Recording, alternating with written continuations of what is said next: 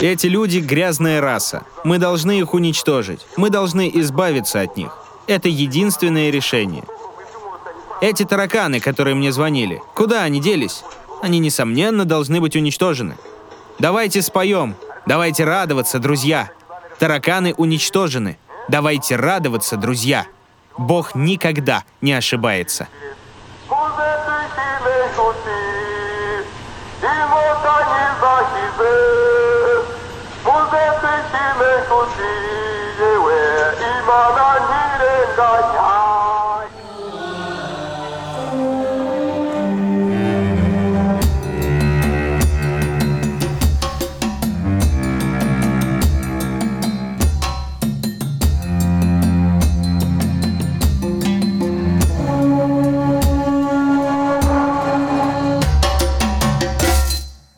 Предыдущей серии.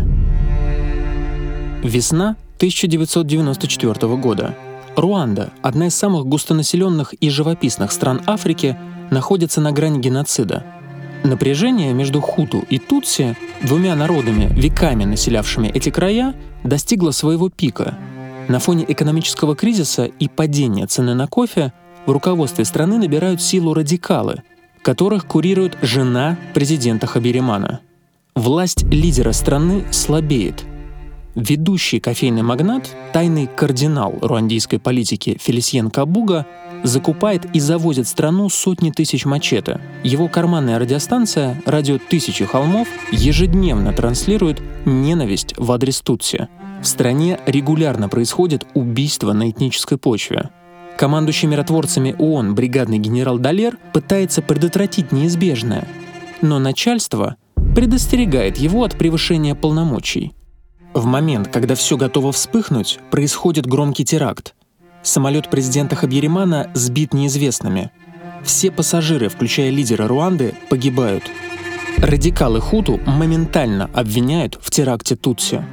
Тысячи ополченцев, вооруженные мотыгами и мачете, понимают, момент, которого они так долго ждали и к которому годами готовились, настал.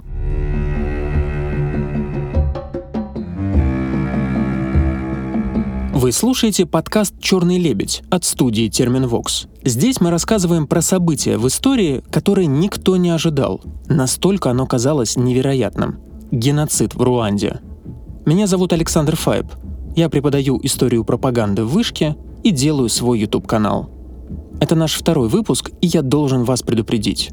В сегодняшней серии будут описания сцен убийств и насилия, потому что мы будем говорить непосредственно о самом геноциде.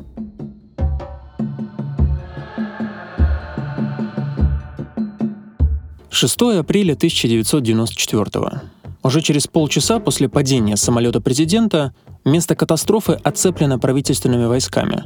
Никто не имеет права покидать аэропорт. Его работников будут удерживать там целый месяц. Командующий миротворцами ООН Далер пытается получить доступ к месту крушения самолета, но его туда не пускают. Это личный приказ лидера радикалов Хуту по фамилии Багасора. Про него я расскажу чуть позже. Действия радикалов напоминали явку с повинной. Тутси уверены, что именно хуту сбили самолет президента, чтобы получить карт-бланш на захват власти и массовое насилие. С ними были солидарны международные силы. В недавно рассекреченном отчете Госдепа США от 7 апреля 1994 года написано Ответственность за сбитие самолета несут незаконные военные элементы хуту, возможно, элитная президентская охрана. Однако в 2006 году французский следователь провел свое расследование. Он опросил сотни свидетелей тех событий и сделал ошеломительный вывод. Именно Руандийский патриотический фронт, РПФ, и Поль Кагаме, бывший его руководитель и нынешний лидер Руанды, виновны в убийстве президента. В нулевых это вызвало большой международный скандал. Один из журналистов BBC почти напрямую спрашивал Кагаме, причастен ли тот к убийству Хабириманы. Кто виноват в том теракте, радикалы Хуту или повстанцы Тутси из РПФ, неясно до сих пор, даже после долгих лет трибунала, рассказывает историк-африканист Александр Панов. Международный трибунал по Руанде, ООНовский, который потом разбирал дела, так ни в одном случае не смог доказать вину заговора в совершении геноцида. Всем, кому предъявлялось это обвинение, со всех оно было снято. Радикалы Хуту не стали дожидаться результатов следствия и вердикта суда. В первые часы после падения самолета президента началась настоящая резня, которой Хуту готовились несколько лет. В тех событиях участвовали не только ополченцы-радикалы из Индрахамве, но и армейская элита, президентская гвардия и парашютисты.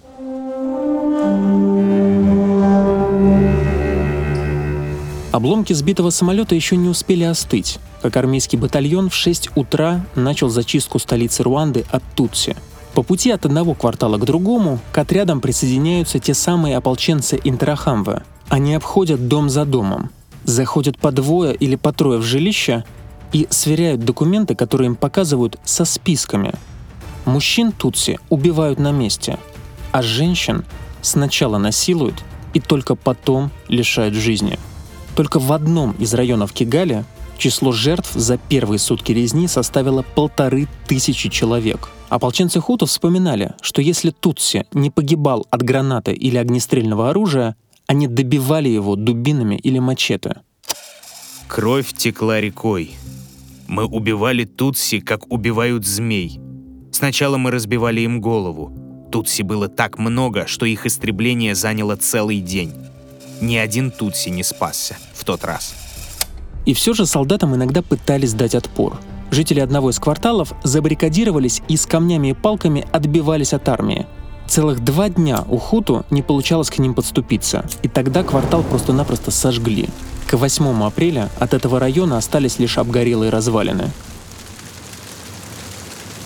Пока в городах разгорались этнические чистки, политическая элита Руанды начала делить власть после гибели президента. Ключевым персонажем выступил Тианеста Багасора. Он был в числе руководства Министерства обороны. И когда настал час X, вместе с другими радикалами Хуту попытался совершить государственный переворот. Единственный, кто пытался ему помешать — генерал Далер. Он наотрез отказался признавать переход власти к военным и сказал, что в случае официального захвата власти Багасора контингент ООН покинет страну. Это значит, что никто в мире не признает режим радикалов Хуту. Историк-африканист Александр Панов объясняет, почему такие заявления не могли остановить насилие. Большая часть этих массовых убийств все-таки осуществляла армия, президентская гвардия. Помимо вот этих вот боевиков с мачете и дубинами, там все-таки солдаты участвовали в этом. То есть совершенно очевидно, что это был какой-то план. Помимо убийств простых людей, радикалам нужно было избавиться от политических оппонентов. Первыми жертвами геноцида стали не тутси, а хуту, которые считались умеренными. Они были слишком мягкими и были не против жить в одной стране с тутси, как и сотни лет до этого. Новую власть такой расклад не устраивал. Отряды Интерахамвы и президентских гвардейцев врываются в дома оппозиционеров. Людей убивают прямо во время того, как они пытаются дозвониться до миротворцев. Состоятельный руандийский бизнесмен вспоминает ту апрельскую ночь. В моем районе они убили 647 человек. У них был номер дома каждого, а дома Тутси и интеллигенции пометили красной краской. Моя жена была у друга, ее дважды ранило. Она еще жива, только лишилась рук. Остальные с ней были убиты. Вся семья из 65 человек. Хуту знали, кого нужно убить поименно. Руанда как будто бы откатилась в ветхозаветные времена, когда дома помечали красным. Но если в Библии, в двери, косяки которых пометили кровью, смерть не вошла, то здесь было с точностью да наоборот. Организаторы переворота убивали журналистов, чиновников, судей Конституционного суда и даже министров. Когда по радио передали, что президент Хабиримана погиб, премьер-министр Руанды Агата Увелингиимана была у себя дома.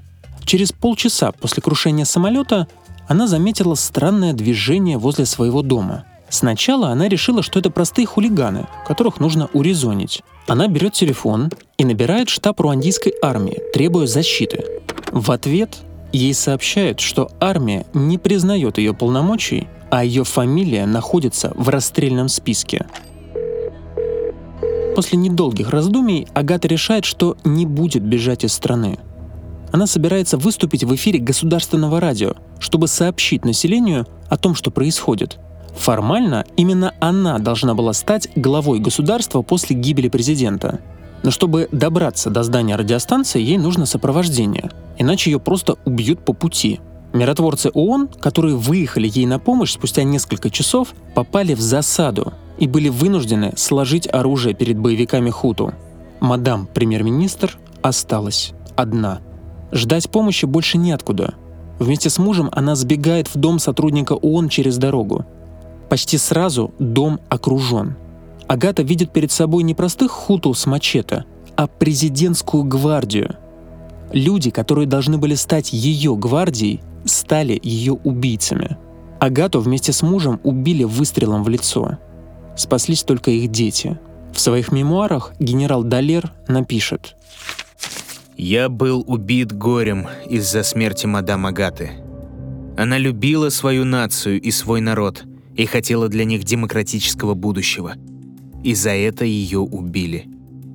Я даже не мог остановиться, чтобы ощутить ее потерю – Слишком многие другие были в опасности, включая мои войска в лагере Кигали и в других местах. Еще одним умеренным хуту, гораздо менее известным, чем премьер-министр, был наш герой Томас Камелинди, который в конце прошлой серии уволился с государственной радиостанции незадолго до гибели президента. Помимо того, что он недостаточно радикален, вина Томаса в том, что он член партии, которая поддерживала связь с Тутси из РПФ – 13 апреля, спустя 7 дней после начала бойни, за ним приходят.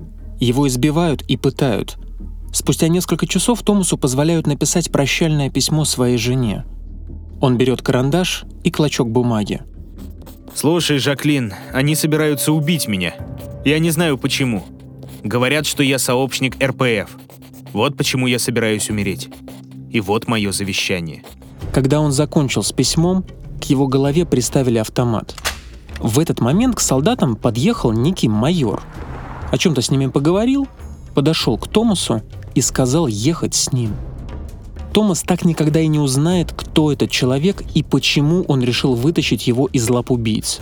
Но благодаря неизвестному офицеру он стал одним из немногих умеренных хуту, которые пережили резню.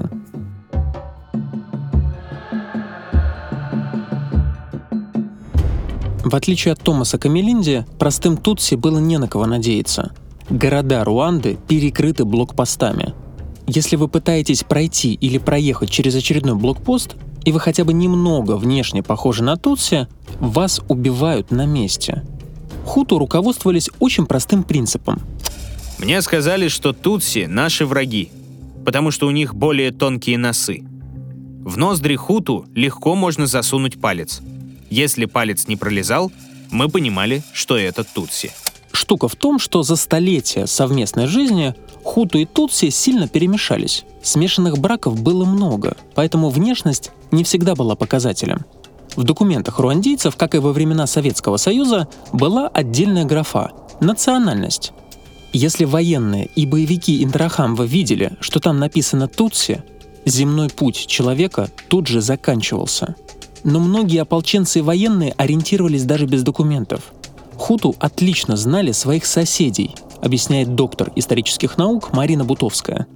Вычисляли и вырезали по внешнему виду. Но помимо внешности, здесь еще и, конечно, срабатывал сарафанное радио. Люди знали рядом с кем они живут. Соседи четко себе представляли, кто по соседству живет, Тутси или Хуту, и убивали даже тех, хуту, которые пытались спрятать своих друзей Тутси.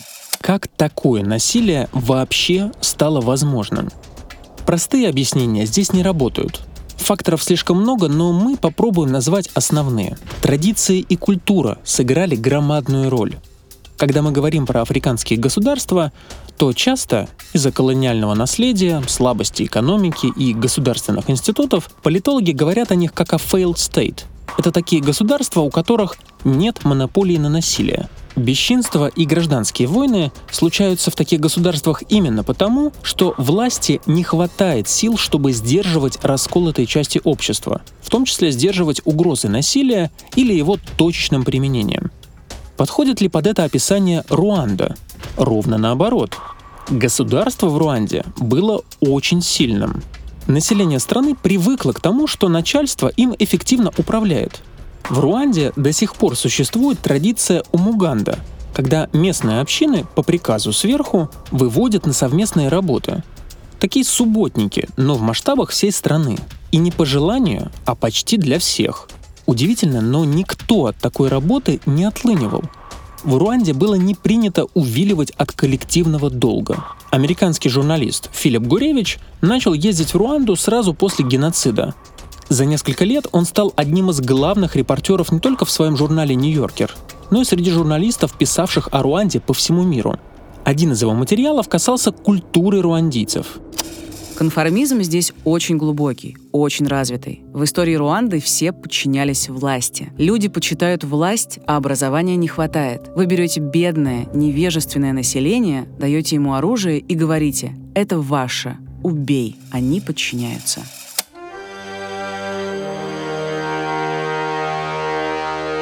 Когда самолет президента был взорван и радикалы начали делить власть, они понимали, геноцид должен ехать по тем же рельсам, что и любая другая инициатива сверху. Государство должно принять соответствующее распоряжение, а руководители уровнем ниже возьмут это под козырек. Так и произошло. Никто не объявлял в громкоговорителе или по радио – Завтра хуту начинают геноцид Тутси по приказу сверху. Местные власти выводили народ на Умуганду. Только в этот раз надо было не красить заборы и не мести улицы, а выкорчевывать высокие деревья в человеческом облике, то есть убивать Тутси. Вот маленький фрагмент из фильма «Отель Руанда», Пришло время расчистить заросли, мои добрые хуту. Мы должны срубить высокие деревья. Срубить эти высокие деревья немедля. Важный момент. Тысячи радикалов хуту и те, кто ими командовал, не использовали слова «убить», «уничтожить», «зарезать» и прочее. Чиновники и военные использовали особый эзопов язык, главным эфемизмом которого было слово «работа», Массовый геноцид — это и есть работа, или как еще это называли, прополка. Название соответствующее. Во время геноцида хуту убивали своих жертв мотыгами, которые использовались в сельском хозяйстве. А те, кто выходили на эту работу, называли друг друга не иначе, как коллеги, безусловно подчиняясь всему, что им говорят делать. И это, пожалуй, самое страшное. Обычных людей убивали такие же обычные люди, и некуда было бежать. Ведь все вокруг обезумели. Головорезов были многие тысячи, и ты не знал, кем является человек, который идет тебе навстречу. Случайный прохожий мог проломить тебе голову, если посчитал бы, что ты тутси или помогаешь им. Твой сосед, которому ты безгранично доверял, врывался к тебе в дом и убивал всю твою семью. Человек, с которым ты сидел каждое воскресенье на службе в церкви, на глазах у отца насиловал его дочерей, после чего живьем сажал их на кол. Твой лучший друг, с которым ты вчера сидел за одной партой, выдавал место, где ты прячешься, и в первых рядах бежал туда, чтобы убить тебя и всю твою семью. Однажды одну Тутси по имени Мукасикуру вытащили перед остальными и приказали раздеться рядом с ребенком. Двое мужчин начали ее насиловать. Она молчала, и все время смотрела на своего плачущего малыша. Затем они зарезали ее сына, пока она держала его на руках. Эта Тутси выжила. У нее остались шрамы на правой руке от мачете, которым был убит ее сын. Потом она скажет, «Больше всего меня мучил мой сосед, которого муж уважал как родного брата». Конечно, были и те, кто отказывался участвовать в геноциде — Юг Руанды долгие годы был оплотом умеренной оппозиции. Когда в столице началась резня, местные власти принялись укрывать Тутси со всей страны. Первые 20 дней на юге было тихо. Что сделали центральные власти? Они просто сняли с постов местных бургомистров, глав администрации.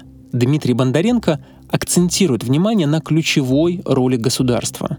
И что самое главное, в чем ужас и своеобразие ситуации 94 года, что это было не следствие какой-то народной инициативы, это не то, что там собралась возбужденная толпа граждан, и кто-то крикнул «пойдемте убивать», и все пошли, да? Нет, это было инспирировано и санкционировано, стимулировано, как угодно, самим государством.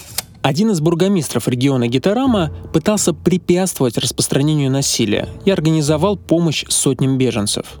Он продолжил свою политику даже после того, как регион заполонили Интерахамва и бойцы президентской гвардии. В итоге с ним жестоко расправились, а в регион зашли новые власти со своими представлениями о добре и зле. Это было на юге, когда министр по делам женщин Полина Ярамасухука прибыла в лагерь для беженцев Тутси, ну, который был окружен вот боевиками. Это снова африканист Александр Панов. Она приказала сначала изнасиловать всех женщин, потом отлить их бензином и поджечь. Причем один из этих э, боевиков был ее, ее сыном собственным. Особая жестокость в отношении женщин тоже была не просто так. Для ополченцев, которые были готовы насиловать и убивать, была создана своеобразная система мотивации и поощрения. У геноцида были свои KPI, и главным призом для многих становились девушки и женщины Тутси, особенно беременные. Кого-то из нападавших мотивировал страх неподчинения приказу начальства. Но возможность забрать себе чей-то диван, украсть козу и надругаться над хозяйкой дома мотивировала этих людей не меньше – тем более, что многие из них были изрядно пьяны. Руандийцы любили и любят пить пиво, особенно местное, банановое. Ополченцам хватало такого топлива, поэтому страх уходил на второй план, а решимость действовать и желание подчиняться выдвигались на первый.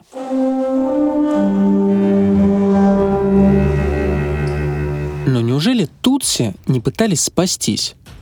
Пытались. Они искали защиту в храмах, большинство населения страны и тогда, и сейчас составляют христиане. В колониальные времена христианство в Руанде играло огромную роль. Ты не мог стать управленцем в немецкой или бельгийской администрации, пока не пройдешь обучение в школе христианских миссионеров. Там ты не только обращаешься в веру, но, что важнее, учишь язык европейских колонизаторов.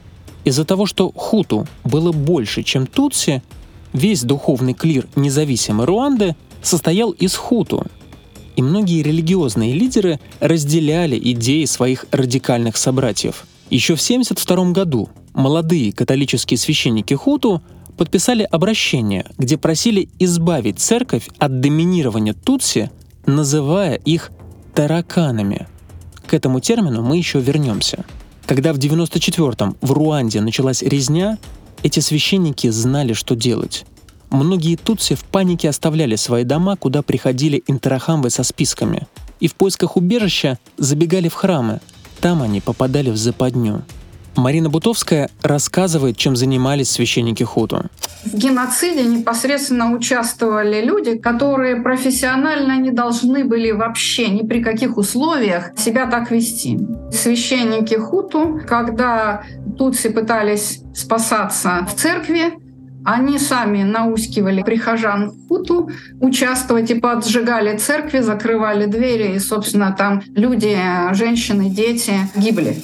Еще одна история тех дней. Толпа из более чем пяти тысяч несчастных тутсийских беженцев пытается спастись от боевиков Интерахамвы.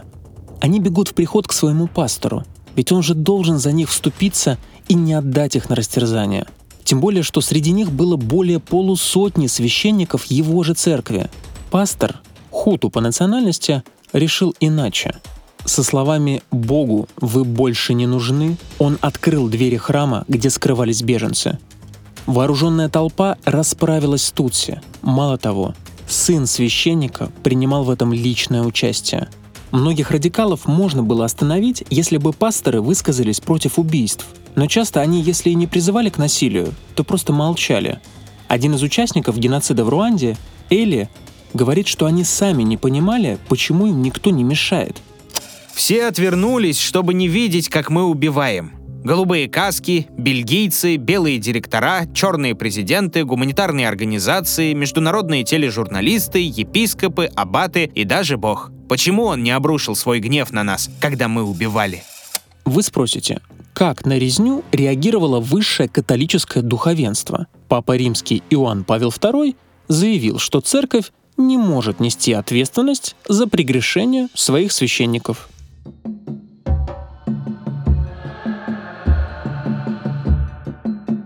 Хуту с особым удовольствием расправлялись со своими жертвами, собранными в организованных общественных пространствах. Школы и больницы, там, где учат и лечат, по своей природе не могут быть местами для массового насилия. Почему туда бежали тутси в надежде спастись? Потому что им так сказали государственные власти. Тутси заманивали туда, где они могли чувствовать себя в безопасности, и в решающий момент предавали. В начале первого эпизода мы рассказали историю спасения Альбертины Мукакаманзи. То, что с ней происходило, случилось на стадионе Гатвара, еще одном официальном пункте сбора беженцев, который должен был стать для них убежищем, а стал местом гибели. На этом для Альбертины все не закончилось. У нее получилось сбежать, и следующие несколько недель она жила как дикий зверь, прячась в лесу и передвигаясь только ночью. Однажды Альбертина все-таки напоролась на хуту. В ее грудь вонзили нож. Рана вызвала серьезный отек, но ей удалось выжить. Через несколько дней усталую и голодную Альбертину Мукакаманзи обнаружила группа тех самых ополченцев Интерахамве. Они приказали ей выкопать яму, чтобы похоронить маленького ребенка заживо. Альбертина отказалась. Тогда ополченцы сами похоронили младенца, а Альбертину избили молотками и оставили умирать.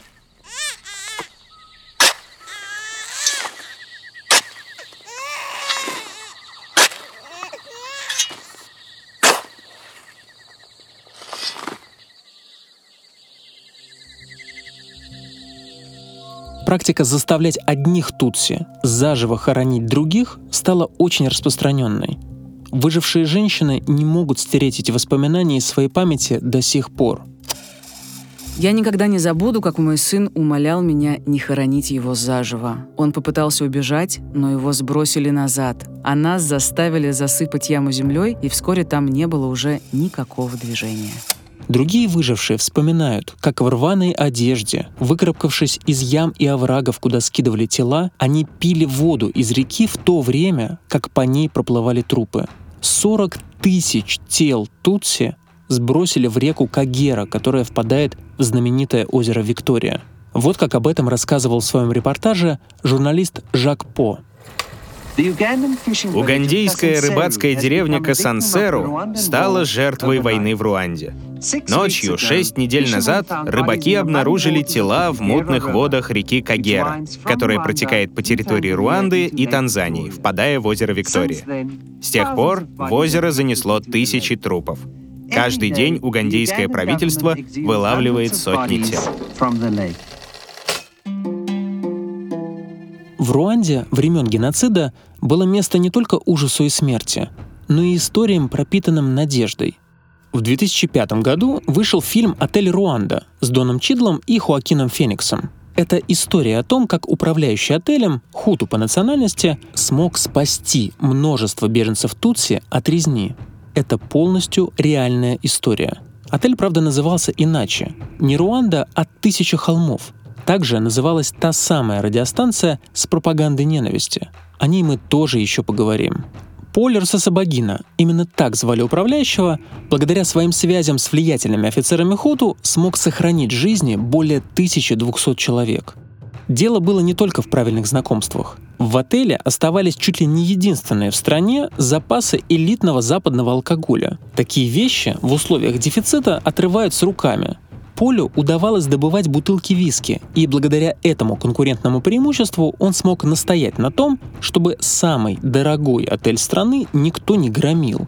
Элитный алкоголь лучше пить в красивом месте, а не там, где только что расправились с сотнями тутси. В отеле оказался и Томас Камелинди, радиожурналист, которому чудесным образом удалось выжить в геноциде. После долгих, безрезультатных поисков он нашел место, где можно было спрятать свою семью и спрятаться самому. Я обзвонил несколько посольств и выяснил, что все они эвакуированы. Потом попробовал позвонить в отель «Тысяча холмов». Парень на рецепции узнал меня по голосу и воскликнул «Томас, вы все еще живы? Мы думали, что вы погибли. Если сумеете добраться сюда, возможно, с вами будет все в порядке».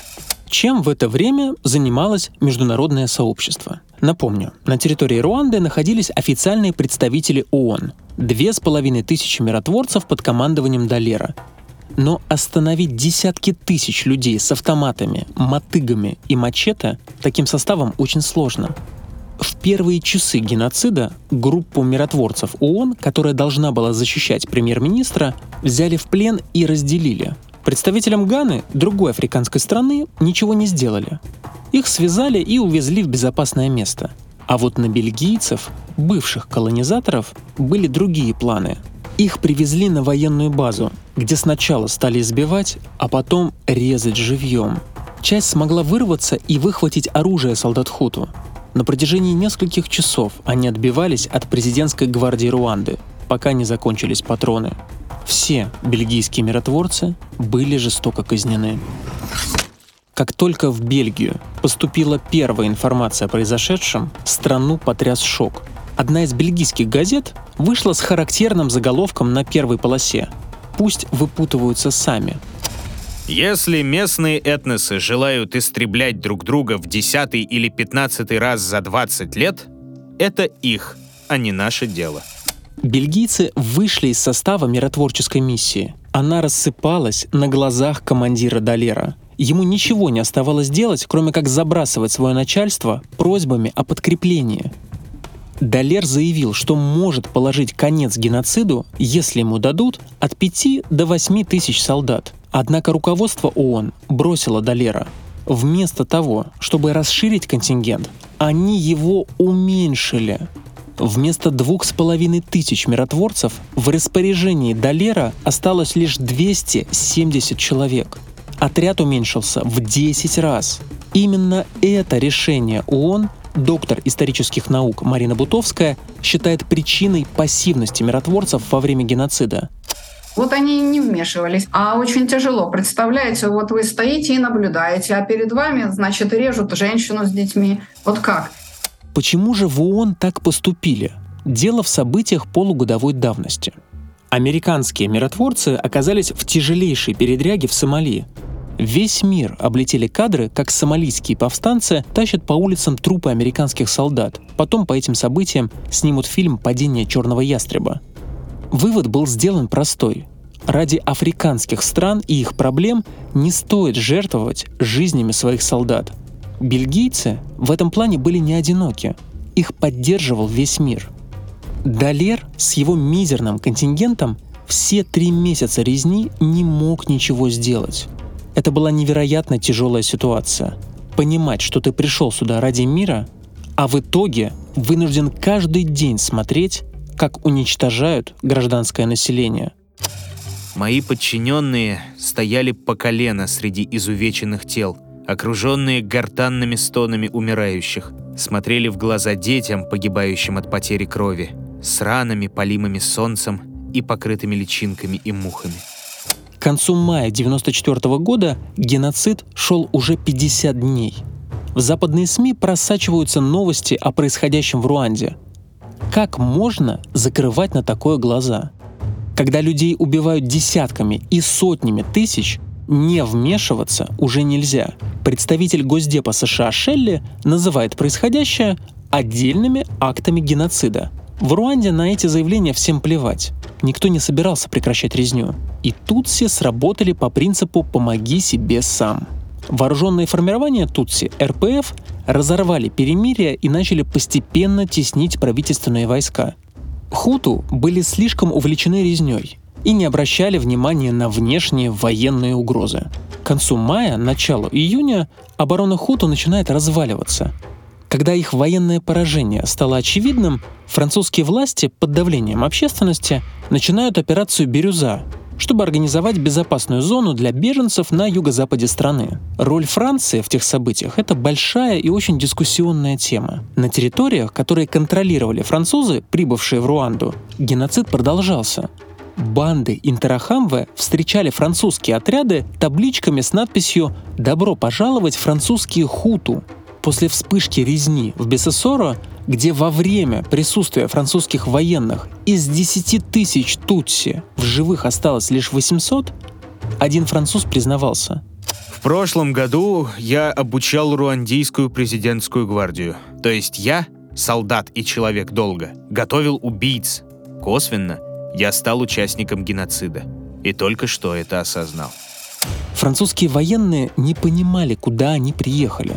Они думали, что это тутси убивает хуту, а хуту — хорошие парни и жертвы геноцида. Им было до конца неясно, кого надо спасать, а с кем бороться.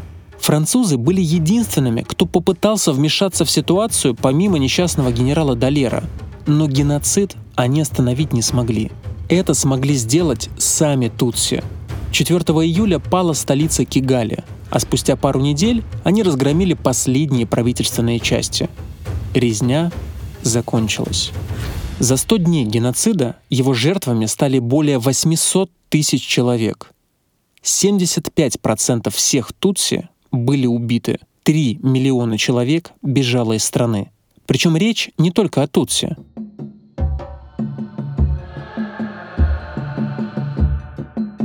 Когда стало понятно, что война проиграна, а за геноцид настанет расплата, лидеры хуту бежали в соседний Заир, нынешняя Демократическая Республика Конго. Кофейный магнат Фелисьен Кабуга был в их числе. Там он проведет пару месяцев, а потом попытается получить вид на жительство в Швейцарии. Именно в Заире у него возьмут единственное в жизни интервью. Свое участие в тех событиях он будет отрицать. Он никогда не признает, что тысячи радикалов шли на свои преступления, слушая радиостанцию, которую финансировал Кабуга. Его радио «Тысячи холмов» стало символом пропаганды, которая привела к ужасающим последствиям. Геноцид в Руанде — это геноцид под звуки радио.